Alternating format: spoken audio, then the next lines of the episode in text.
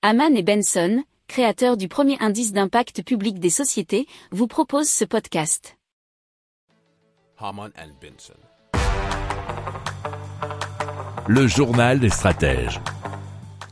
Allez, on continue avec Turbulent Hydro qui a présenté euh, son projet d'hydrolienne à tourbillon, et cela depuis maintenant 6 ans, puisqu'ils se sont pas mal exportés.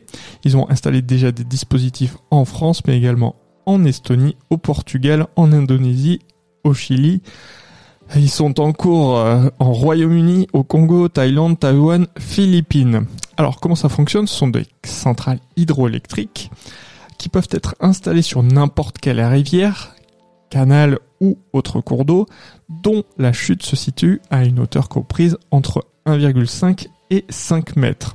Alors une écluse fonctionnant de manière autonome se charge de contrôler le débit d'eau entrant dans le dispositif qui comporte plusieurs filtres. L'unité centrale comporte un générateur ainsi qu'une boîte de vitesse rendant le tout utilisable 24 heures sur 24 sans interruption. Et donc vous pouvez bien comprendre qu'ici que la valeur énergétique est très très importante. Et pour le coup, Turlanti Hydro euh, nous rajoute que chaque dispositif peut générer entre 120 000 et 500 000 kWh par an.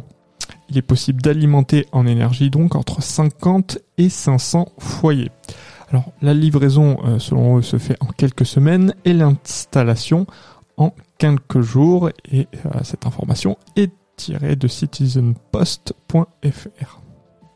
Si vous aimez cette revue de presse, vous pouvez euh, vous abonner gratuitement à notre newsletter qui s'appelle La lettre des stratèges, LLDS, qui relate, et cela gratuitement, hein, du lundi au vendredi, l'actualité économique, technologique énergétique, mais aussi de l'hydrogène et puis de tout ce qu'on trouvera super intéressant pour votre vie.